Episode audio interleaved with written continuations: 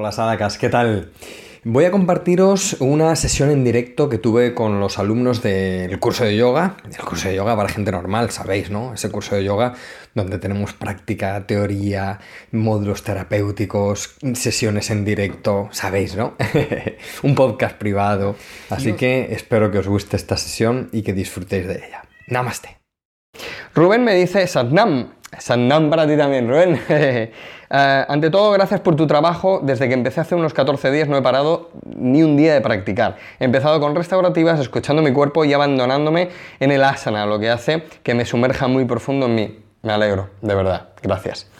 Ah, para mí ha sido una maravilla encontrarte en mi camino y estás sirviendo de gran ayuda, eh, ya que tienes una cantidad de material increíble eh, para que queden resueltas prácticamente todas las dudas que me puedan surgir. Noto como soy consciente de todo mi cuerpo durante el día y durante la respiración. Me siento estirado sobre toda la zona del diafragma y dorsal. Eso es que se está muy bien, moviendo muy bien la cintura escapular y por eso abres el diafragma. Eso está genial. Después de tantos años de kundalini, kundalini retiros, festivales, etc., esto ha sido un cambio brutal en mi forma de ver el yoga, mi mente se encontraba limitada a esa visión concreta del yoga. Bueno, está bien, abrir las cosas a, diferentes escuelas, enseñanzas, está genial, me alegro, me alegro. Aprovecho para hacerte una pregunta, me gustaría formarme como profesor, eh, pero ahora mismo no tengo eh, la capacidad económica para hacerlo. he cambiado mi vida, bueno, no voy a leer pormenores, pero bueno, me dice que Rubén que ha cambiado su vida, su trabajo desde hace 18 años y que quiere formarse, pero bueno, que son muy caras las formaciones de yoga, ¿no? Quizás sepas alguna manera de cómo me puedo formar. Bendiciones y gracias por estar y ayudar. Encantadísimo, Rubén, y sobre todo con mensajes como este tan bello y tan bonito. Muchísimas gracias por, por tus palabras. Lo mismo que le decía Laura hace un momento. Mira, formarse como profesor y de hecho me pasa muchas veces que la gente sale de las formaciones y me dice que no ha aprendido mucho y que está aprendiendo más con mi curso. Y no es porque sea mejor ni peor, es por la estructura. Yo doy una estructura ah, muy detallada y voy muy poco a poco porque sé lo que, lo que mm, a mí me ha servido como profesor, ¿no? como, como mi camino a, como profesor. Yo tuve la suerte de tener un profesor muy bueno que me enseñó mucho, pero sobre todo me enseñó a eso, a estudia, mira, practica, fíjate en lo que hay que hacer, o sea, fíjate en lo que se hace y, y lo que hay que hacer para que un alumno pueda avanzar en la práctica. Entonces, Rubén, no pasa nada si no eh, tienes ahora mismo eh, posibilidad económica de apuntarte a una formación. Si no fuera mío el curso, te lo diría, te lo digo con humildad y no es porque lo haga yo el curso. Si tú te coges la primera, de la primera lección a las 75, las practicas, a las 75 y a las que hayan, ¿vale? Las que estén por venir. Eh, y te hablo solo de las, de las lecciones ahora mismo. Y las analizas y vas viendo lo que decía Laura hace un momento en la pregunta anterior. ¿Cómo voy estructurando el curso? ¿Por qué se va poniendo una postura, la otra? En la clase 4 de repente empiezo a mover la cintura escapular o en la 5 o en la que sea. Eso, y, y si tienes la posibilidad de dar clase, yo trabajar gratis no lo recomiendo por una cuestión de, de valor pero si tienes que dar clases gratis, mm, ofrécete, ofrece dar eh, clase gratis a algún grupo y vas experimentando en el buen sentido, vas experimentando con, con ese grupo. Y si no tienes la posibilidad de dar clases, haz clases para ti, secuencia para ti ve apuntando cosas para ti. Coge mi secuencia y di, uy, pues yo de esta secuencia que ha hecho Jorge le añadiría esto o le quitaría esto, porque cada profe luego va haciendo así sus clases. Tengo muchos profes que me dicen, las clases que hago semanalmente, todas están basadas en clases tuyas. Oye, genial. Pero como duran una hora en vez de una hora y media, pues le quito esto, o le pongo esto, o he visto que a mis alumnos les va mejor esto antes que lo otro. Pues fantástico. Y esto es lo que tienes que hacer para aprender. Luego, y algo que no te van a dar en las formaciones, y te lo digo con humildad, pero es que no van a dártelo en las formaciones. Toda la práctica que tienes, todos los vídeos que tienes en cuanto a eh, terapia, todos los vídeos de terapia, míratelos todos, apréndetelos, practícalos en tu cuerpo. Lo que te digo de los meniscos, aunque no tengas problemas de meniscos, hazlo con el cinturón, ponte la manta, la venda, lo que sea. Practica todos esos eh, vídeos, anota todos esos vídeos o anota cosas de, de los vídeos y así vas a ir aprendiendo. De las secuencias igual, las secuencias, perdón, las rutinas que tienen son prácticas más genéricas para que las pueda hacer todo el mundo. Pues igual, mira a ver qué diferencia tienen con las lecciones, son más cortitas, qué quito, qué pongo, qué mínimos hago de preparativas según lo que vaya a hacer después. Y todo este análisis es el que hay que hacer. Claro, es muy amplio lo que hay que hacer, es mucho lo que hay que hacer, pero es lo que hay que hacer si se quiere avanzar. Yo recuerdo que cogía este libro que tengo aquí, que es Luz sobre el yoga, y cogía la parte de la teoría y me sentaba con un cuaderno, y aún me siento, ¿eh? aún lo hago, y me sentaba con un cuaderno y decía, parte de teoría, Punto 1.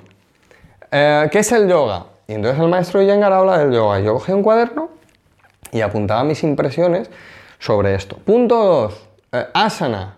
Eh, posturas de no sé qué. Y apuntaba, claro, y son horas, y son horas y horas.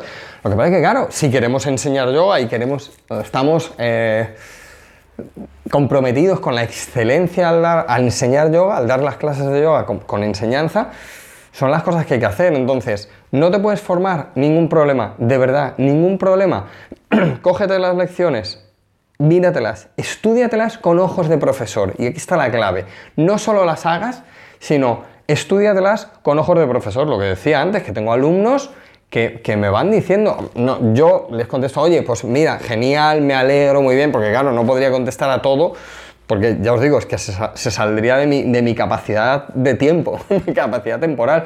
Pero hay gente que me escribe, Ah, voy por la lección 45, eh, he estado anotando las posturas, eh, aquí haces Gomukasana, he visto que das una instrucción nueva. Claro, es gente que está comprometida con la excelencia y que quieren dar clase. Y de hecho hace poco me, me escribía una persona que lleva menos de dos años formándose, está en su segundo año de formación con un grandísimo profesor que además le recomendé yo la formación y, está haciendo esto con mis cursos y está aprendiendo.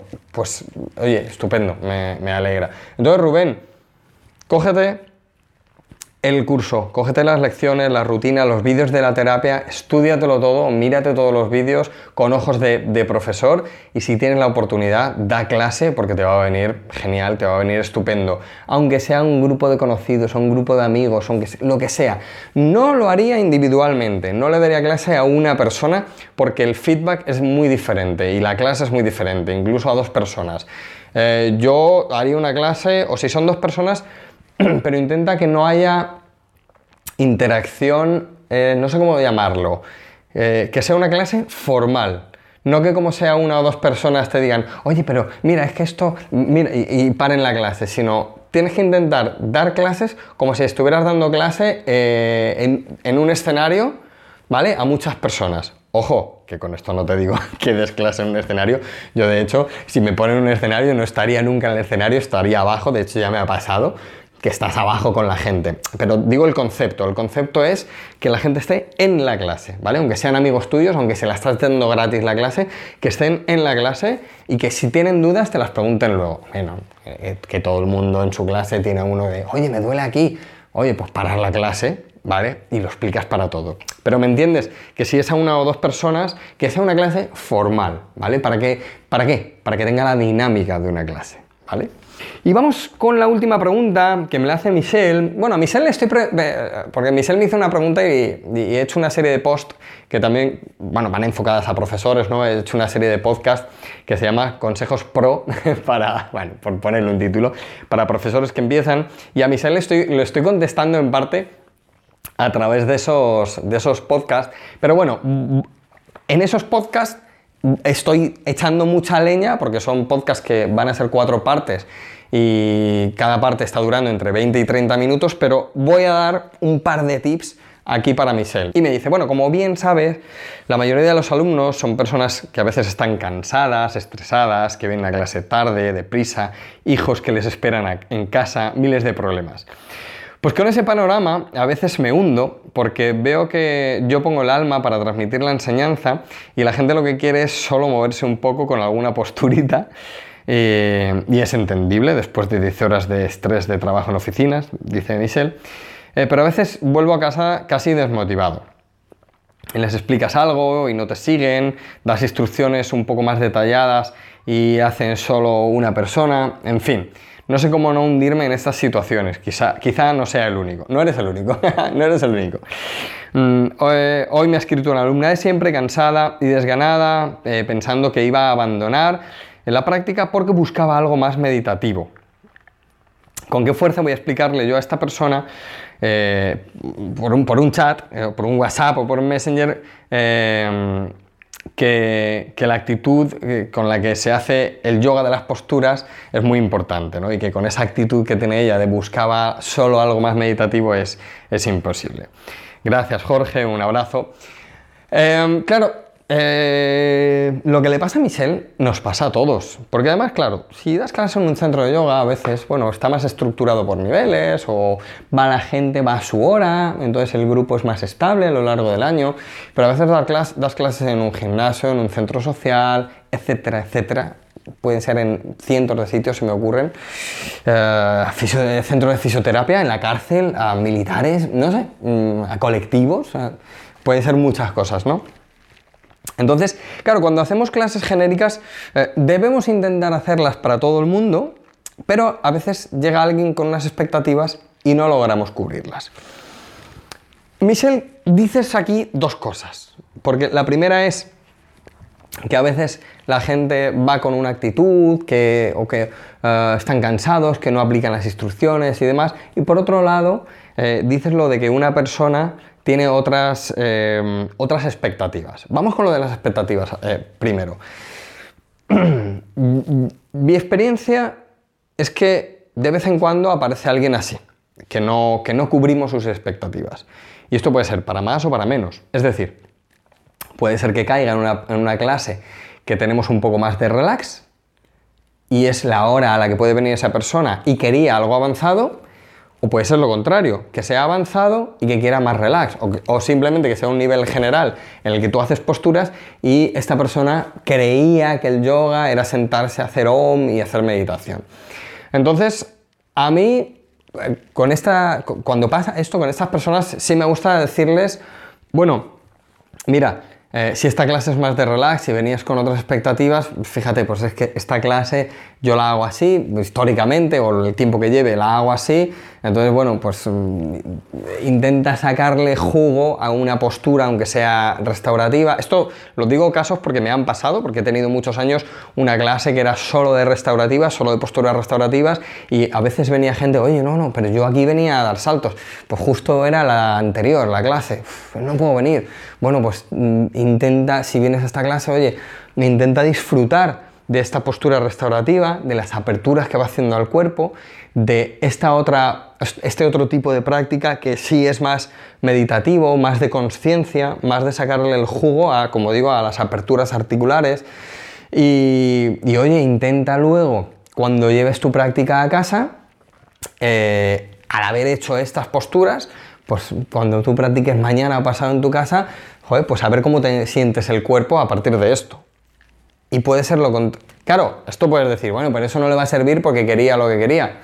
Bueno, ya, pero quiero decir que tú por lo menos intentas que, que, piensen en qué beneficios para lo otro que quería esa persona pueden tener con esto. Entonces, puede, que, ¿para qué te beneficia una postura restaurativa para hacer saltos y vinyasas? Ver tu cuerpo, abrirlo, ver tu estructura, ver cómo las costillas inferiores y la musculatura intercostal se abre, el espacio en las ingles frontales, etcétera, etcétera, etcétera. No, viene al caso que, ponga aquí todo lo que hacen las posturas eh, restaurativas. ¿Que te van a servir para dar saltos y para posturas eh, avanzadas? Evidentemente. Si las haces bien y con conciencia, evidentísimamente. El ajuste que hay en una postura restaurativa de la cintura escapular, Graba eso y llévatelo a las posturas avanzadas. Llévatelo a Sirsasana. Si te sirve, y de mucho, de muchísimo. Y luego está el otro caso. Hago una serie normal y esta persona quería algo más meditativo. Si se quiere poner a hacer meditación, se va a poner a hacer meditación. ¿Yo qué le diría a esta persona? Mira, las asanas son meditación en acción. Hablo de este caso en concreto. Sigue la práctica e intenta, igual, intenta ver qué te da el cuerpo externo hacia el cuerpo interno, ya que el, asana, cada asana es muy profundo, y trata de llevártelo eso al cuerpo interno. Te garantizo que practicando con mucha conciencia todo lo que yo estoy haciendo aquí en la clase, a la hora de tú sentarte en casa a meditar, esta meditación va a ser muchísimo más potente. Entonces tienes dos beneficios. Uno, que la meditación de después va a ser mucho más potente y segundo, que mientras estás haciendo la clase vas a hacer esa meditación pero en acción, además de todas las implicaciones saludables que tienen las asanas. Pero lo digo por eso, para que tratar de decirle a esta persona qué tiene el yoga, qué tiene el asana, que es meditación en acción. Entonces yo le diría, métete al 100%, dame una oportunidad o cinco clases, cinco oportunidades, pero métete a fondo en cada detalle que yo estoy metiendo de una postura. Si no llegas a un estado muy parecido a un estado meditativo sentado eh, así, te devuelvo el dinero. ¿Entendéis?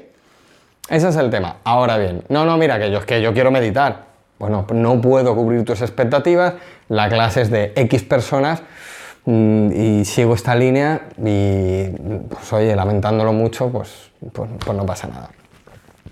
Y luego está el otro tema, ¿no? El otro tema de que la gente no haga lo que uno quiere, lo que uno está diciendo, ¿no? Pues, bueno, porque están cansados, porque no integran. Bueno, yo esto te diría, Michelle, ya te digo, ¿eh? que esta serie de podcasts que estoy haciendo voy mucho más a, a fondo con, con este tema. Pero bueno, yo aún así trataría de explicar muy bien las posturas si ves que la gente está muy dispersa, habla menos, da menos detalles y dales un poco más de tiempo de permanencia en la postura. Que no está reñido con que estén cansados, ¿vale? Porque puedes hacer un poquito menos de práctica y menos intensidad en tus eh, instrucciones habladas, ¿vale? Cuando la, la clase está dispersa o notas que hay mucho cansancio, das, en vez de 10 instrucciones, das 5 y les dejas unos segunditos más en la postura para que noten esas 5 cosas. Repites esas cinco cosas y tratas de llevar su atención a esas cinco cosas. Al final el asana te va a dar mucha energía. Y si no estás en muchas cosas, te puede centrar la mente y darte la energía. Sobre todo, además, si notas que, la, que, en, la gente hay un cansancio general, porque hay que ver, y esto lo hablo en los, podcasts estos que te digo de, consejos pro para profesores que empiezan, hay que tener una visión general, una visión macro y una visión individual, una, una visión micro. Entonces, si la macro es que la gente está cansada, puedes variar la práctica ese día o puedes hacer eso, centrar menos instrucciones, menos posturas y con, esas menos instrucciones y menos posturas dar un poquito más de tiempo y que, que saboreen eso y tú les vas guiando en que saboreen eso. Y además también, bueno, oye, pues esa clase puedes decir, Mira, pues entonces, en vez de hacer solo 5 minutos de Savasana, y además se lo puedes anunciar antes, para que se relaje todo el mundo, ah, incluso en la acción, eh, puedes hacer Viparita Karani antes de Savasana, las piernas para arriba y contra una pared, aunque no tengas material, haces un poquito de Viparita Karani, o haces alguna postura de dos en dos, entonces el ambiente se hace un poquito más distendido y, mm, puedes retomar el foco de la clase. Entonces, no te hundas, no te hundas, todos pasamos por grupos que van peor. Yo recuerdo que daba una clase, eh, estuve años, ¿eh? Años, o sea, te hablo de 4 o 5 años dando clase y la media de edad, la media, era de 67, casi 70 años, la media, la media. Y además, de repente se colaba una chica de 20, ¿sabes? Y era, era muy curioso. Claro, gente mayor, gente cansada, gente mayor que no está para muchas instrucciones y era complicado, era complicado, no te voy a mentir, porque no era complicado, era diferente, mejor dicho.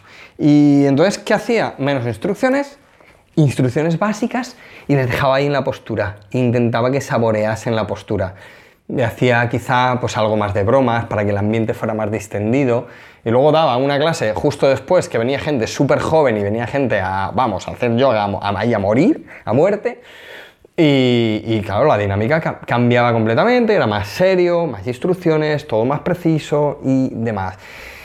No te hundas, haz lo contrario, eh, nútrete de eso. eh, y di, tengo esta situación como profesor, ¿qué puedo hacer para mejorarla? En vez de hundirte, te tienes que decir a ti mismo, ¿cómo puedo mejorar esta situación? Y vas cambiando cosas. Esto, escucha, ¿eh?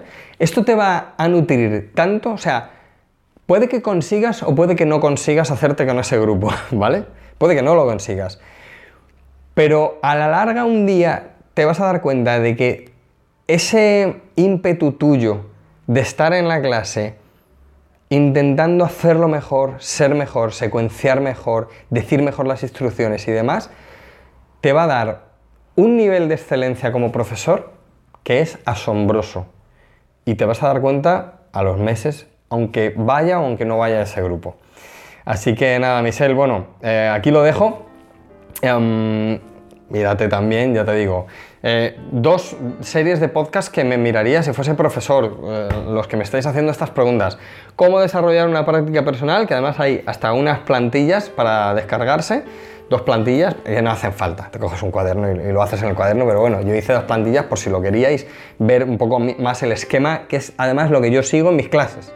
Exactamente lo que yo sigo en mis clases. Y, y la serie de eh, consejos pro para profesores que empiezan. No sé si son pro o no, yo intento que sí, da igual que empieces o que no. Yo, yo es que, no sé, yo como aprendo de todo lo que veo por ahí, pues eh, intento también decir lo que yo sé para ver si le puede ayudar a alguien. Y nada más, namaste, nos vemos el mes que viene. Chao.